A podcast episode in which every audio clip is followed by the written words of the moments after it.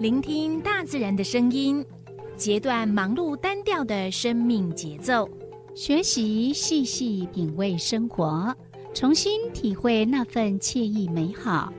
在这一瞬间，在不经意的时空交汇，不止用听，也用心，让忙碌的自己找到心灵休憩的地方。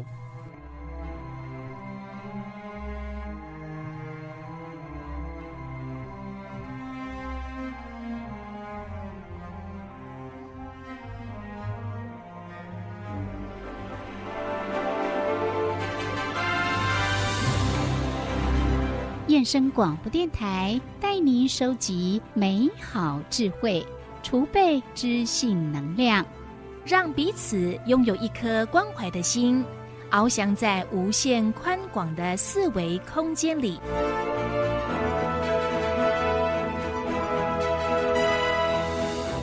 欢迎收听四维空间。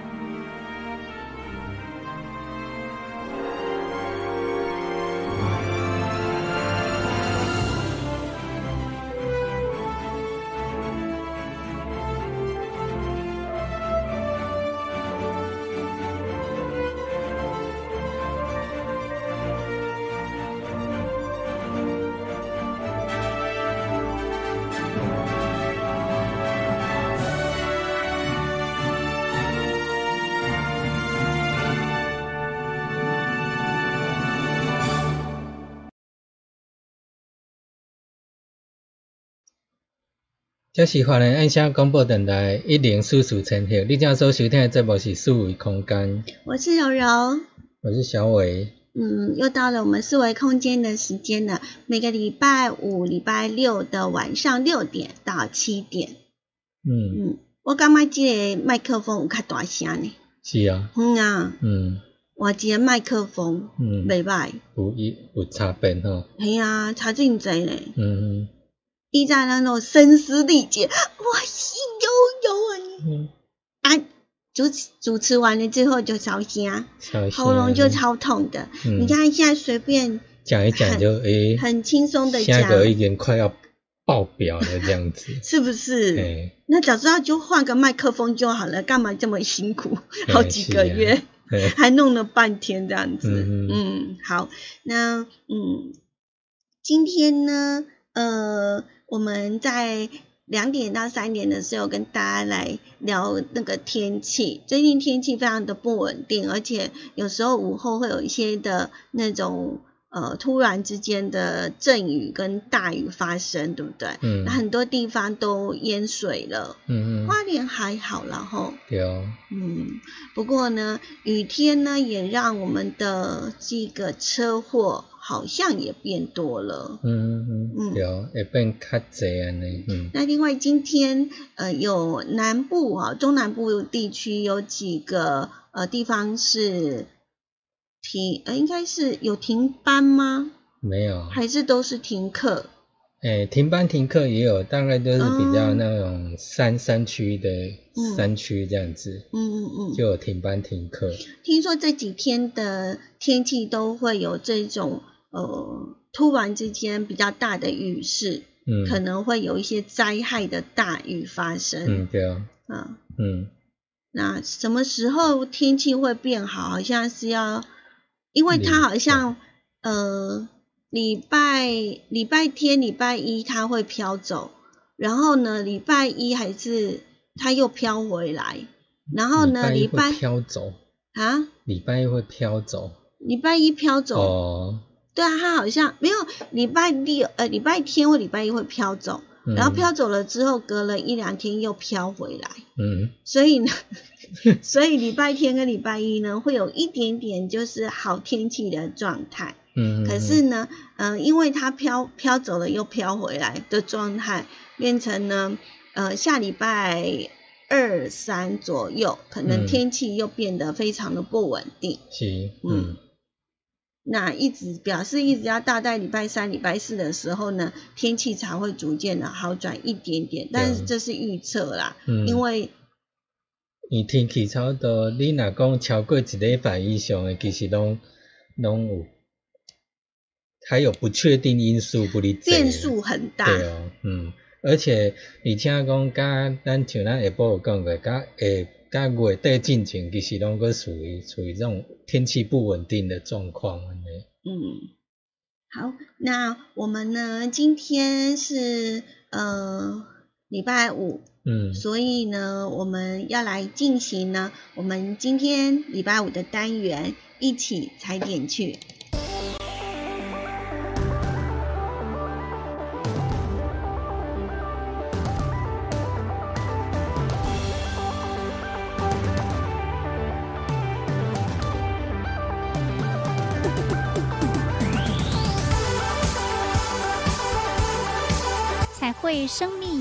活力，装点一成不变的生活步调，让我们一起踩点去。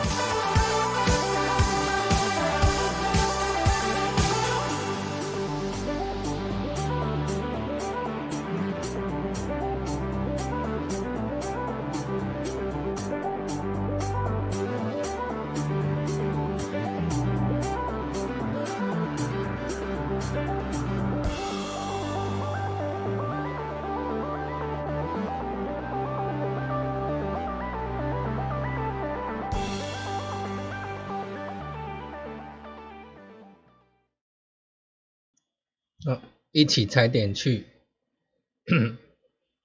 干嘛？嗯 突然间咳嗽。嗯，咳嗽，喉咙不好。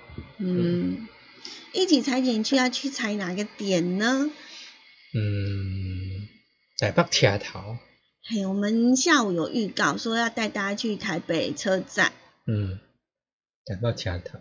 新的台北车站呢，嗯，变得呃比较漂亮，然后比较有大的一个空间，对尤其是台北车站的大厅，嗯，嗯伊伊即马顶个售票是伫中嘛，吼、嗯你即马拢甲刷去一遍，了你的空间活动范围，它的广场就变得比较比较大这样子。除了大之外呢，它还在这个广场地板上面就铺上那种黑白的那种呃很大的那种地砖，感觉就会很舒服，很想让人家躺下去滚来滚去或者。上面 跳格跳格子格子啊什么的这样子，或者下黑白旗。也不知道从什么时候开始，就有很多的呃外籍的义义工工朋友哈，会到台北车站啊聚集在那边，然后他们也不是要坐火车哦，嗯。他们就是呢纯粹就是在那边呢，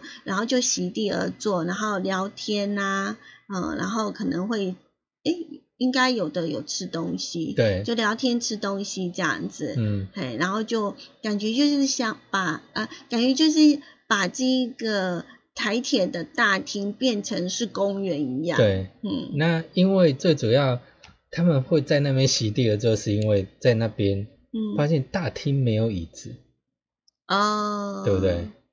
所以变成说，第一个，那为什么他们会选择台北车站？是因为可能桃园或者宜兰这边，嗯其他地方的移工朋友们，他们会会聚集到那边，就相约在台北车约在台北车站，因为台北车站是一个交通枢纽嘛，嗯那所以大家大家觉得说。我要约朋友或约家乡的朋友什么，就那我就干脆都约在台北车站碰面，嗯这样子没错。对，那确实，呃，台北的交通枢纽就是我们的台北车站。可是台北车站呢，从二月二十九号开始起呢，就禁止呢大家在经典的黑白格大厅里头去席地而坐。对。那当然最主要就是那个疫情的影响嗯，避。免群聚这样，嗯那随着这个疫情已经趋于缓和了，日前的交通部就宣布说，八月重新开放北车大厅，也就是嗯台北车站的大厅。嗯。可是台铁的火车站的站长，他觉得说，诶，是不是就不要开放算了？嗯，他说，呃，因为考量到车站的空间呐、是旅客购票跟疏散的场所啦。那如果说有人坐在那边席地而坐，然后聊天吃东西呀、嗯、对于卫生啊，还有国际形象的问题，其实还是得重视啦。对。对，所以就是您就是规划未来不再开放民众席地而坐。那这个新闻一出来的时候，大家就为什么为什么？嗯以前可以，为什么现在不行？嗯，对，不过这个好像从以前就开始一直有两派在、嗯嗯。在那个争论的，嗯对，那交通部长呢，林佳荣是说，只要管理得宜，支持疫情结束之后呢，继续开放大厅使用。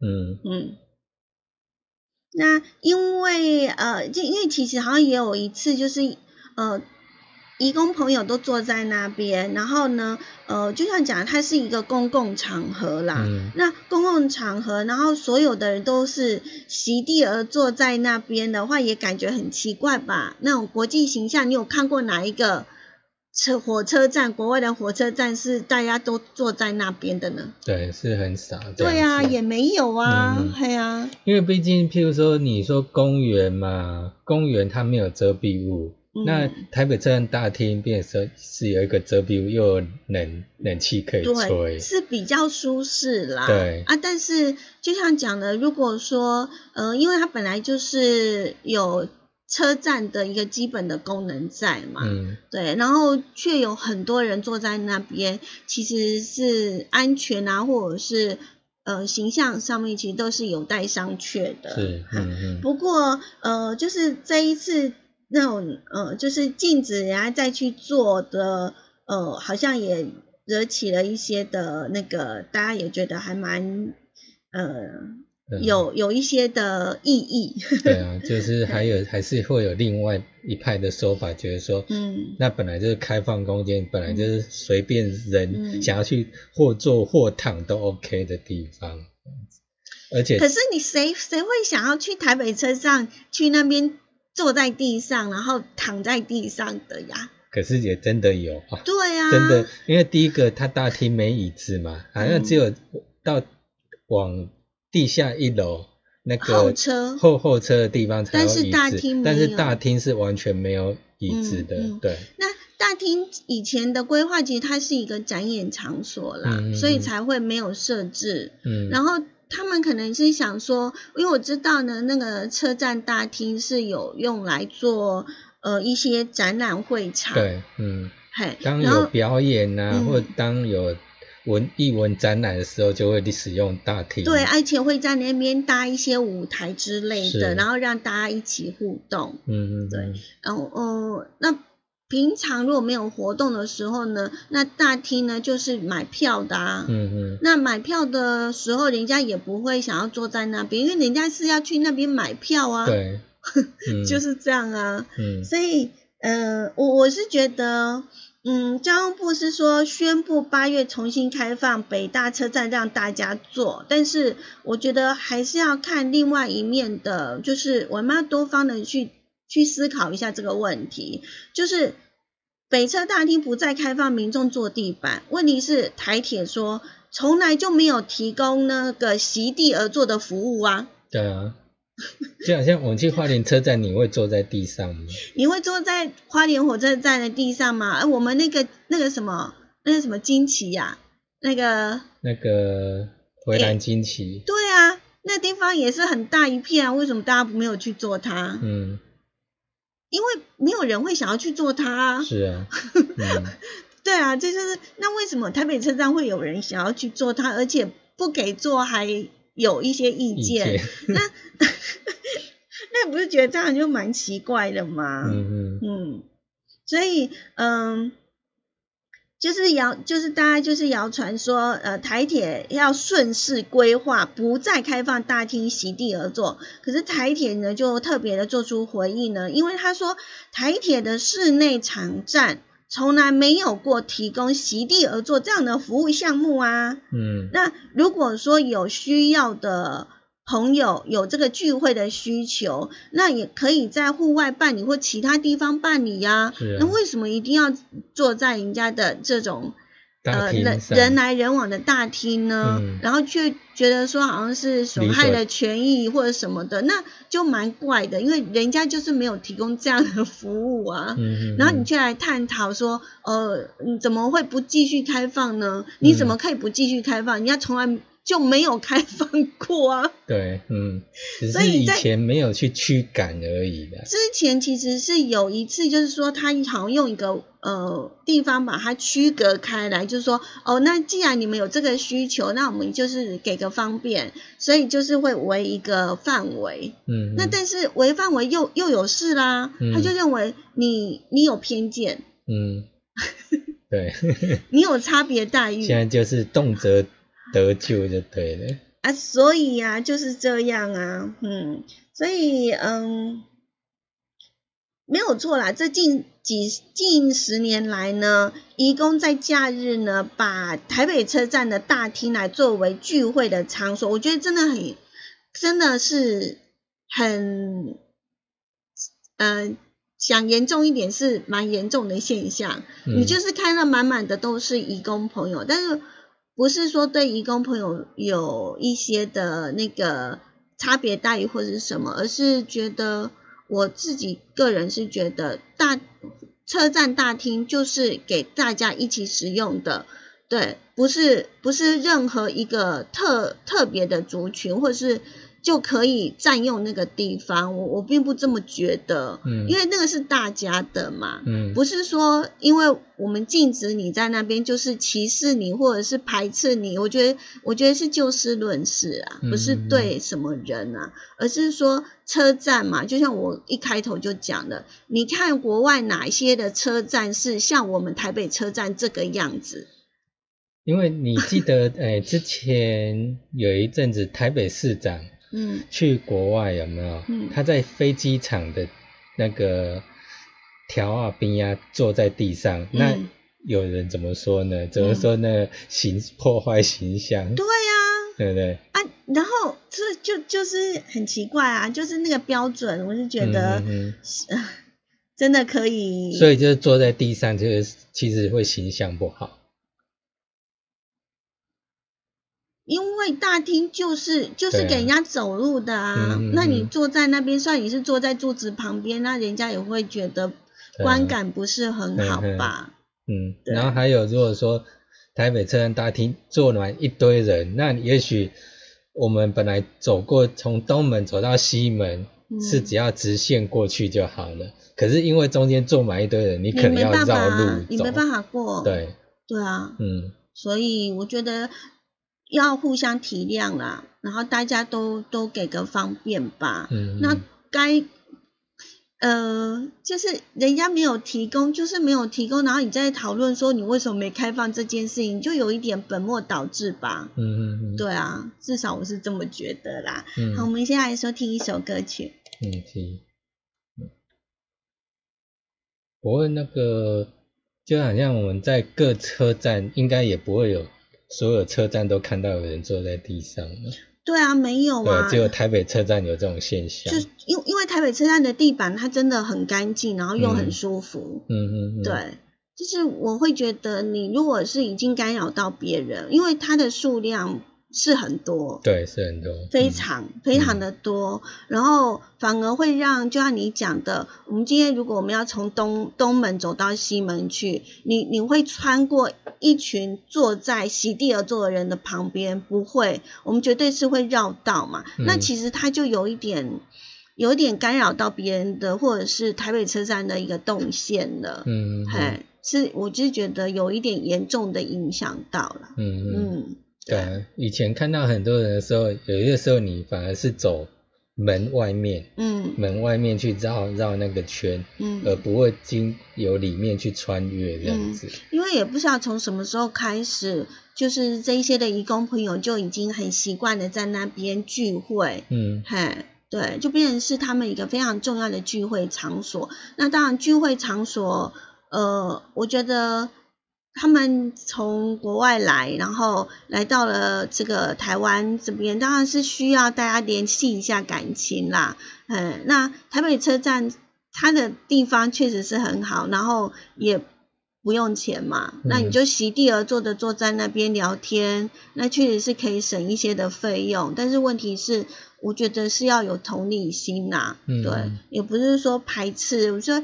即使是国人，我也会这么认为。你你挡到人就是不对啊。嗯嗯，对啊。其实像发现蛮多，其实不一定是大厅，有些时候你在捷运也会发现有一些学生团体或者其他的表演团体，嗯，他们也会利用嗯嗯。场站的空间，对对对，然后进行练习，嗯，也是有这样的。那其实他们这种状况其实也是有争议的。嗯，对，嗯，但是呃，有有些时候，当呃是有学者跟教授有讲说，台北车站的大厅呢，是不是可以给它多一点点的空间运用的可能性啦？对啊，那当然，如果说呃可以有大家都很。很满意的这样的一个使用方式，当然是最好的啦，对不对？对，哎呀，但是还是要做一些的规划吧。嗯，可是这种问题其实已经好好多年了，很久了。而且你看，像从两千零二零一一年开始腾出有那个开放空间之后，也许是从那个时候就慢慢开开始，所以刚开始还没那么多。对。刚开始只是群聚在一个小角落，就没有想到，对，没有想到越来越集中，然后就坐满了整个大厅，蔚为一个算是一个台北车站的一个非常特殊的景观。嗯嗯，对啊，对，所以，嗯，应该也是因为。这几年来，移工也增加蛮多的，嗯，所以变成说他们就是会群聚在那个地方这样子，对。而且我们其实也要从最原始的台北车站，为什么要挪出这样的一个开放空间呢？那既然是开放空间，就是给大家用的，那当然是如何使用呢？如何使用就变得是，呃，大家都可以用它，但是绝对不是霸占整个。广场或者是那一个大厅，那就不对了。嗯嗯，对啊，它可以有很多很多种的用途，它可以是展览的地方，也可以可能是呃办理活动的一个活动场合，但绝对不是让人席地而坐的坐在那边聊天或者是干嘛的，是真的很奇怪。嗯嗯嗯，对啊，对，因为以前记得。以前会去，譬如说，真的在大厅没位置，大概你也会只是靠墙，对啊，坐在墙边，我们也不会说，最多是靠在墙边或者楼梯边这样子，而不会坐在正中央。嗯，对，对啊，嗯，是比较少，对，嗯，所以还是希望它可以就是在使用的时候，大家都会觉得很开心呐。嗯嗯。好，那我们听完了这首歌之后呢，现在的时间来到了六点二十三分。嗯，对，所以这个还有有待那个解决争议之处，这样。对啊，人家从来就没有提供这样的席地的服务嘛。然后八月一号听说是要解禁了嘛，嗯，就是疫情趋于缓和了，那八月一号开始呢。呃，可能就没有再做这样的一个防疫的措施，但是还是再三的强调，台北车站从来没有做这个提供这样的一个服务。嗯然后，呃，所以还是请大家就是，嗯，你要做的话，到后后车室去做，不要影响别人了。或者说，其他他也有附近也有是有。餐厅什么？对啊，其实台北车站周边还是有很多的空地啊，或者是有一些的场合是可以聚餐的啊，或者是可以聚在一起聚会的地方啊。嗯嗯，大家可以一个参考。好，那接下来我们要带大家到澎湖去了。澎湖听说呢，呃，以往呢，我们印象当中呢，呃，比较多国内班机啊，就国内机场呢比较多的。呃飞机起降，应该就是呃台北啊，或者是高雄，对不对？对，那当然是国际的话，就是就是小港机场或者是那个桃园机场嘛。嗯嘿，那但是以国内来讲的话，听说呢，我们的澎湖嗯哈、变成了得一名。啊，得一年，对啊，就是单日客机起降数要会升全国第一名。它会比松山桃园机场、对小港机场还多吗？对，哎，还真难得。呃，是因为疫情的关系，疫情哦，对为什么呢？因为澎湖呢是没有，就像花莲一样，没有嗯确诊，零确诊，零确诊，对，嗯所以而且再加上澎湖这个地方呢，呃，又景色非常的优美啊，嗯哈、沙滩呐、海边呐、嗯对，所以大家就是会想要呢，呃，就是远离本岛，哎，然后到外岛去呢，呃，放松一下心情，嗯对，嗯。所以反而就是呃，在这个呃疫情大流行的时候呢，反而我们的这个澎湖的机场呢变得相当的忙碌，嗯嗯，嗯，想象不到吧？是等于说大家不能出国，就就离离开台湾本岛，好像也当做出国一样。对，这边有一个数据，就是在五月十七号的时候，澎湖机场呢，呃，在当天就有七十六个班次呢客机起降，那松山机场呢就只有七十班的飞机起降，而至于桃园机场更惨了，因为国外的疫情还是呢很严重，因此呢桃园机场也只不过二十二个班次。哇，差两三倍呢。对呀、对呀、嗯。因为呃，在这个大流行、全球大流行之后，台湾百分之九十五的国际航线全部都取消了，嗯嗯，对嗯，反而只有呢，呃，我们台湾本岛的航线呢，尤其是澎湖是零确诊的呃嗯。情况之下呢，再加上有没有澎湖在夏天天气慢慢热了，所以有一些海岛观光季，嗯。啊、有很多的国民旅游啦、水上的活动的爱好者呢，就想说，哎，那我可以到澎湖去度个假之类的。是是是，嗯。嗯所以就很意外，嗯就成了国内机场交通最繁忙的呃一个地方。嗯嗯，对，还蛮特别。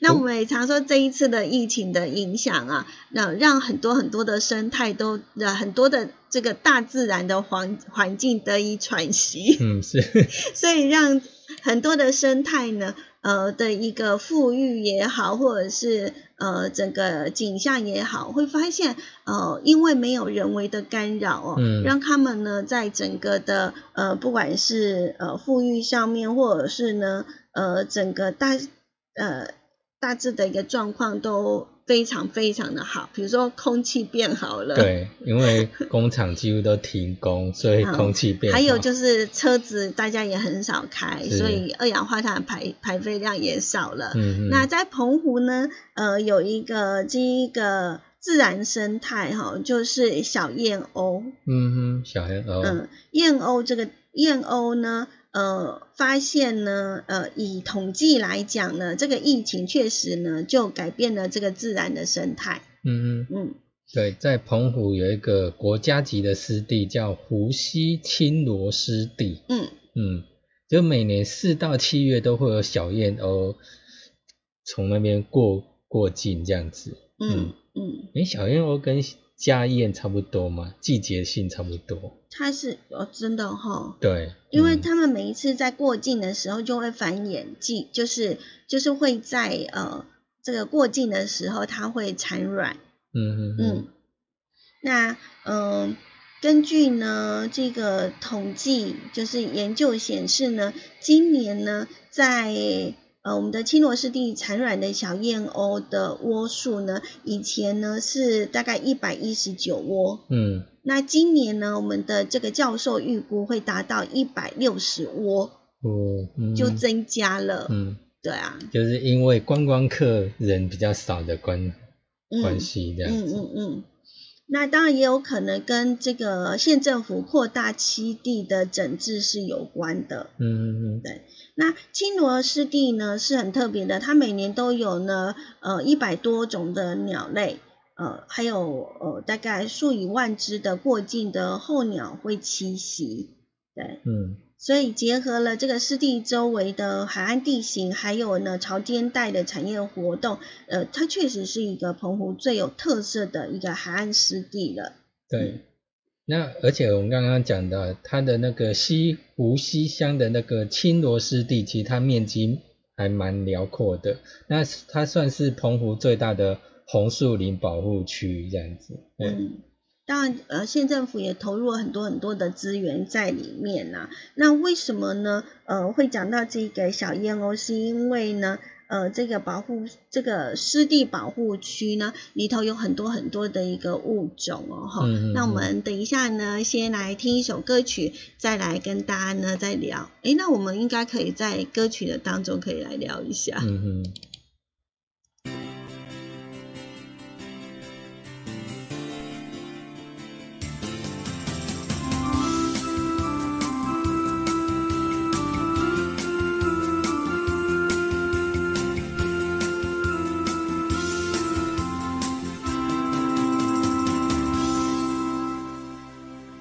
是花莲印象广播电台频率一零四四千赫。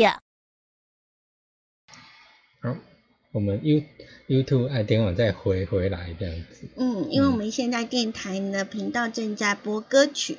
我是漂泊的海鸟，是呀，因 为呃，刚刚我们有跟大家呃在聊到这一个我们澎湖的小燕鸥，以前呢呃往年都只有一百一十九窝，然后今年呢呃因为没有人人比较人为的干扰，所以有一百六十窝这样子。嗯那小燕鸥其实对于呃这个湿地来讲，或者是对于整个一个族群来讲，它算是属于呢珍贵稀有的保育类。珍贵稀有。嗯嗯。对对对，然后濒临绝种的是黑面琵鹭，嗯，嗯常听过哈。对哦，哦黑。面琵鹭也曾经就是在我们的本岛也是有，还有嗯一只那个皮皮黑面琵鹭，它跟那个农夫非常的好，嗯，反而就是一直跟在农农夫的旁边，然后那个人跟鸟之间的情谊让很多人都动容。嗯，所以，嗯，在澎湖这个地方呢，像小燕鸥确实呢是呃，对于小燕鸥本身来讲呢，澎湖这个地方呢是嗯有一个保护它们的一个地方，然后可以让它们继续的繁衍，所以是一个非常重要的。对，嗯而且澎湖污染也比较少。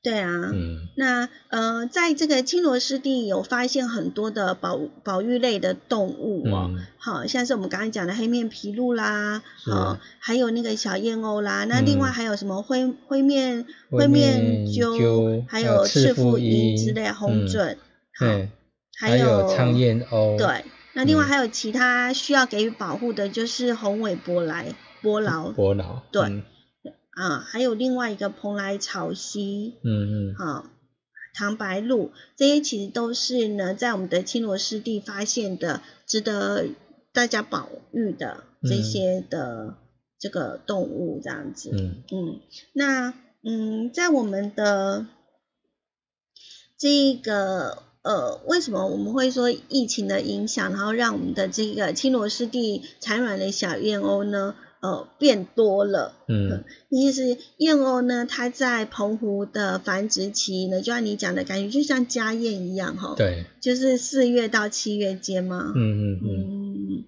那当地民众说，这个数量增加的原因很可能是这个疫情爆发，所以观光客减少了，嗯，所以呢，小燕鸥的产卵的数量就增加了。对，那还有另外一个部分，就是因为呢，这个县政府呢，农渔局呢，扩大栖地的整治，嗯呃，大约一千平方公尺之后，嗯所以呢，小燕鸥它的产卵的空间就变大了。嗯嗯。嗨，那民众减少了，那也就他小燕鸥觉得它比较少受到人为的干扰，在嗯。旁边走动或什么的，那它也比较那个比较有安全感。嗯，嗯。然后另外呢，产卵的空间变大了，嗯。嗯，地方变大了，嗯。所以就呃会吸引比较多的对这个小嗯燕鸥来这样子。那农渔局呢也特别的，就是呢，呃增加了燕鸥栖息的告示牌，嗯嗯，还希望民众不要去喂食或者是干扰到它们的繁殖。对，嗯。因为这是攸关呢，它们繁衍下一代的，嗯因为它是呃这个保育类的这个鸟类哦，是，对啊，嗯，所以相当稀有，嗯，嗯真的是要好好的保护它们。对，嗯。好，那我们的这一个呃澎湖的青螺湿地保护区呢，它是位在澎湖的湖西乡的北岸，嗯对，所以呃，它这个地方的总面积大约有一百公顷左右，所以是澎湖非常重要的生态敏感区之一。嗯，嗯那呃，我们现在呢回到了电台的现场。对，那我们刚刚呢跟大家聊了一下我们的燕鸥，嗯嗯嗯。呃，澎湖其实最近还有一个活动哦，为什么它的呃机场的这个起降呃是全国第一？是因为在夏天的时候，在澎湖也有很多很多的观光季的活动，嗯。像有一个活动就是那个澎湖的呃海上花火节，对，嗯。嗯，那花火节呢，呃，本来呢是很早就开始了，嗯是，可是今年因为疫情的关系所以就，延后，对，延到了什么时候呢？七月六号到九月三号，是就变延后到这个时间。嗯。然后活动期间呢，除了呃火花跟无人机的演出之外呢，另外他们也首度的呢，呃，在五月二十号到八月二十号呢，呃，在这个低碳馆设立了呃花火体验馆。对，它展出那个历年来的花火节的那种很精彩的时刻，这样，嗯，嗯。那展览的时间呢是每天的早上九点到晚上的八点。嗯嗯，等于说五月二十号，等于说昨天就开始，哎，前天就开就开始，对，前天开始的，哈，所以他们特别的规划就是沉浸式互动的呃花火体验区，也就是他们将那个花火的影像啊，然后投射透过嗯投影机、投射在那个大型的荧幕，然后跟人体感官互动，哦，嗯嗯，还有一嗯些装置艺术拍照区啦，啊，还有一些呃这个靠着科技光纤模拟的火花合影这样子。嗯嗯嗯，对，那今年的澎湖花火节呢是十八年，第十八年18年，嗯也、很久了呢，快算是我们台湾很长寿的观光活动之一嗯啊、嗯嗯，好，那希望呢游客可以在这个花火体验馆内呢，呃，可以呃唤起大家呢对于在澎湖花火节的一些浪漫的记忆。对，那刚刚我们讲到花火体验馆，目前就是一般游客你就去的话可以自由参观，嗯那团体的话你就要采预约的方式。对，那因为呃还在防疫期间呐、所以呢，这个馆内呢是限制二十个人嗯，入馆，对，同时有限定人数因为这样。它要维持它的那个参观的品质。对，嗯嗯，所以这个呢，可能呃，如果说你呃有想要呢去参观，或者是你是团体，就记得呢要去先做预约，预约嘿他们是采取预约制的。嗯嗯嗯。嗯，最近在我们的呃一些的田野啦，哈，或者是上次我们去呃寿丰嗯，去渔场对，去外拍的时候，嗯，哦，有没有看到那个满满的百合花，有蛮多的超漂嗯亮的。但是如果我没有记错的话呢，呃，在我们这个呃寿丰，像我们那时候去渔场去拍的那个地方，它的百合应该是铁炮百合。铁炮百合，嗯，铁炮百合跟我们台湾原生百合有什么不一样？不知道，看背面看背面。啊，哈，嗯，铁炮百合呢，它的花呢，你看它这样花一一一张开，然后它的这个呃花的这个背面，嗯。它是纯白的，嗯。嘿，然后另外它开的时候是铁炮的话，它会开很多朵。嗯。然后那个台湾原生百合的话呢，它的百合花的背面是有一丝一丝的呃红色的红色的，颜颜色，嗯嗯，对，所以呃以前我们好像在这个泰鲁格的部落湾有做台湾百合的培育，嗯那时候呢，只要呢。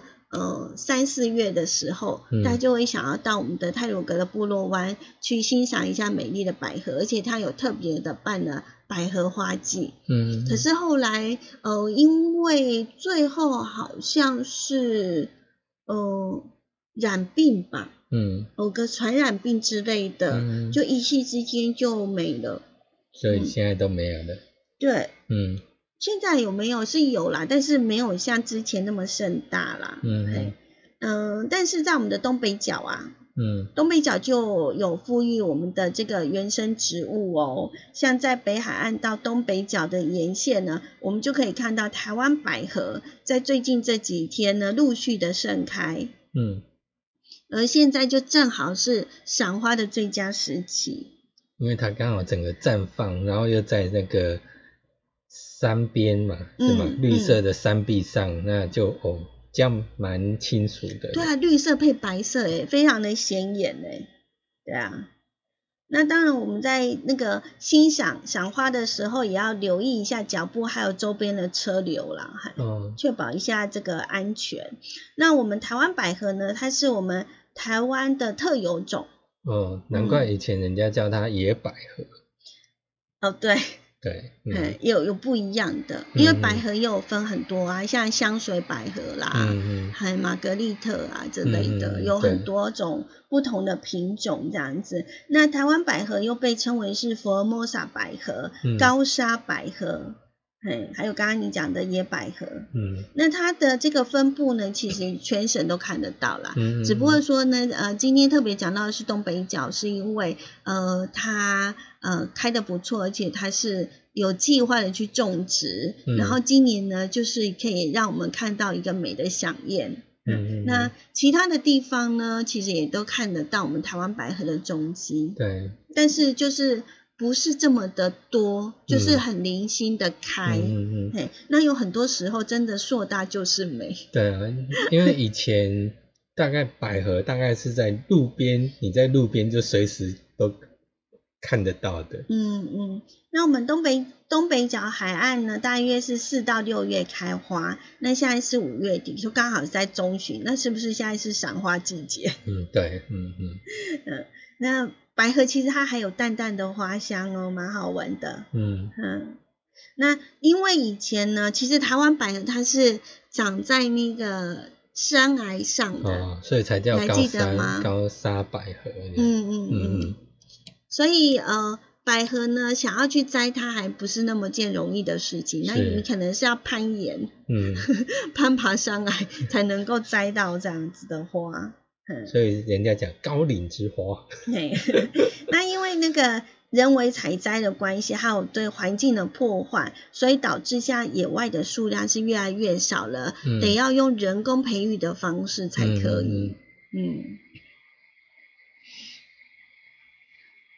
不过它呃，现在现在就大概就台二线的滨海公路到石门，还有贡寮沿线的山壁，都可以发现到台湾百合的踪迹。嗯是野生的哦。野生的，对，嗯不是富裕的。对，是野生的，因为在山，我就说了，那个我们台湾野百合，野生的百合，原生百合很喜欢在山壁上，嗯嗯嗯，所以其实只要开车呢，沿路你都可以发现它的踪迹。对，嗯那这是野生的百合花。嗯嗯，那如果说我们要看到，就是我们人为去富裕的，还是有很多的地方哈、嗯我们来讲一下。富裕哦，嗯，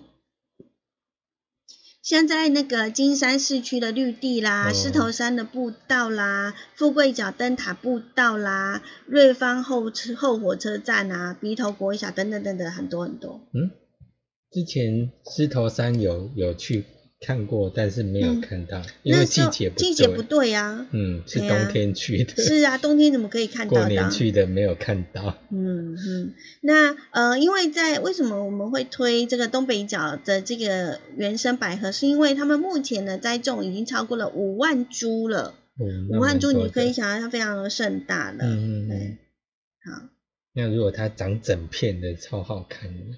对啊，真的很漂亮啊。嗯。那有很多的这个画家，他们也经常的，就是呃，会把我们的原生百合画在这个美丽的画里面哈、嗯，就非常的嗯好看。是，那我们的呃原住民朋友，其实他们也常常会把原生百合的图腾嗯，或者是花摆在嗯。身上，或者是呢呃放在他们的这个编织啊，甚至于是呃在用品的器皿上面。哦，对，嗯。嗯，上次我们去介绍那个 Sakidaya 的时候，嗯，也是有看到百合的图腾，对，对不对？嗯。嗯，所以在原住民的图腾上面，有的也蛮多百合，嗯，对啊。那在我们的这个台湾呃有机百合的产地，嗯，第一家在花莲，就在我们花莲。嗯，那其实这是很早以前了，应该是在八年前。嗯。嘿，八年前呢，呃，我们就是我们的花莲农改场呢，相当的嗯优秀，嗯，，对，就呃把这一个百合让它呢培育成功的培育之后呢，再转到别的地方去，这样子嗯转给农民来栽种。对，而且呢，这个百合呢，除了观看以外呢，其实为什么大家会去摘它，是因为它的那个根茎可以吃，嗯嗯嗯。而且超好吃的。是啊，它有点像那个山药，嗯。嘿，那它也可以做凉拌，嗯，口感又很好。嗯嗯嗯，对，可是有一袋原原本就是原生的是有点涩味，然后后来经过了改良，其实它的口感真的很好，很棒。嗯嗯嗯，嗯，对，百合花它基本上除了观赏以外，它也可以吃，嗯，也可以当做药引来用。对啊，我们其实很多的中药在搭配的时候，就是有搭百合，嗯。嘿，因为百合好像是润喉还是什么的，嗯。嗯，那它是含有淀粉跟蛋白跟脂肪的一种物质，它营养价值非常非常的高，对，它在中医上面就是发现，哎，它可以润肺止咳、嗯，清心安神。嗯。嗯嗯，所以就把它把列成经常食用可以保健康的药材当中。嗯嗯嗯嗯，那我们目前呢，我们国人所取得的这个可以食用的百合呢，呃，以前都是跟中国还有日本进口的，所以嗯价格还蛮昂贵的。对，当然，在安全的疑虑上面，嗯 也要想一下这样子。是是是。那我们在二零一二年的时候，我们花莲农改场呢就开发辅导了有机栽培的这一个技术，嗯。就让我们的花莲呢在当时呢成为了台湾唯一的有机食用百合的产地。嗯那当然我，它好像在隔年，就是二零一三年的时候呢，有又呃跟那个宜兰农会嗯嗯嗯，做合作，对，然后我我昨天还是今天我在搜寻资料的时候，我发现呃也有一些的地方也有零星的去产这个呃有机百食用百合，嗯嗯嗯，那在网络上还是可以订得到。是啊。对啊那它最主要都是做成嗯做料理料理嗯，料理包这样。还是料理哦，就是你买了那个球根，嗯就是一个一个球根。然后你就可以呢，把它处理了之后，你可以凉拌，嗯，你也可以拿来炒，嗯然后也可以煮汤。那嗯。它那个它的球根，它就是一片一片的，嗯嗯嗯。很就是煮煮完了之后，你就是剥它，它嗯就变成一片一片的这样子。哦嗯。嘿，以前我待过的那个农场，嗯，它就是有跟花莲农改场有合嗯作，有合作，然后就嗯种了很多。那种完了之后，我们就是如如果要继续把它培育的话，那那个那个球根就留起来，嗯。那将来还可以让它再长成呃明年的一个对。嗯嗯嗯百合花，那如果说你是直直接要拿来用的话，那就是要把那个球根再做一个处理，嗯对，那拿来当当做料理，嗯。嗯。当时听说好像还有做一个那个百合花的一些的创意料理，哦的活动。嗯嗯。对，嗯，所以嗯，这个在我们的呃花莲，其实我们的花莲农改场还是蛮厉害的。嗯嗯，那呃之前花莲农改场呢，甚至还有培育那个当归，当归，嗯。哦，嗯，你有吃过当归吗？当归嗯，有。是叶子哦，叶子啊，嘿，当归叶，哦，没有，真的吼。嗯。那这个呃当归叶呢，它是呃很呃，就是你你剥它的叶子之后，就是有很重很重的当归叶，不像是我们那个中药材是一根的，然后你还要切片的，不是，嗯它是叶子本身。嗯当归叶本身就可以直接拿来，就是你就是吃起来就是有当归的那种，它又有点像那个嗯，嗯香菜香菜，香菜哦，嗯的那个样子，嗯嗯，长成是那个样子，也就是嗯这样拔起来就可以用。哦，是是，嗯，当归叶这样子。嗯嗯嗯。嗯那百合的话，它当然除了我们刚刚讲的，就是它也可以做凉拌生食沙拉嘛。那你嗯不管是当做蒸啊、煮啦、炒都可以这样子。嗯对，啊，所以最主要是它营养价值高。嗯嗯，所以像呃像现在应该呃只要网搜也可以买得到有机的。有嗯机百合。对啊，因为它是拿来要可以食用的嘛，所以有机百合很重要的。嗯嗯 那亲爱的时间呢，来到了六点五十一分了，嗯，所以时间过得还蛮快的。对。所以你要网搜，对不对？你可以其实用图片。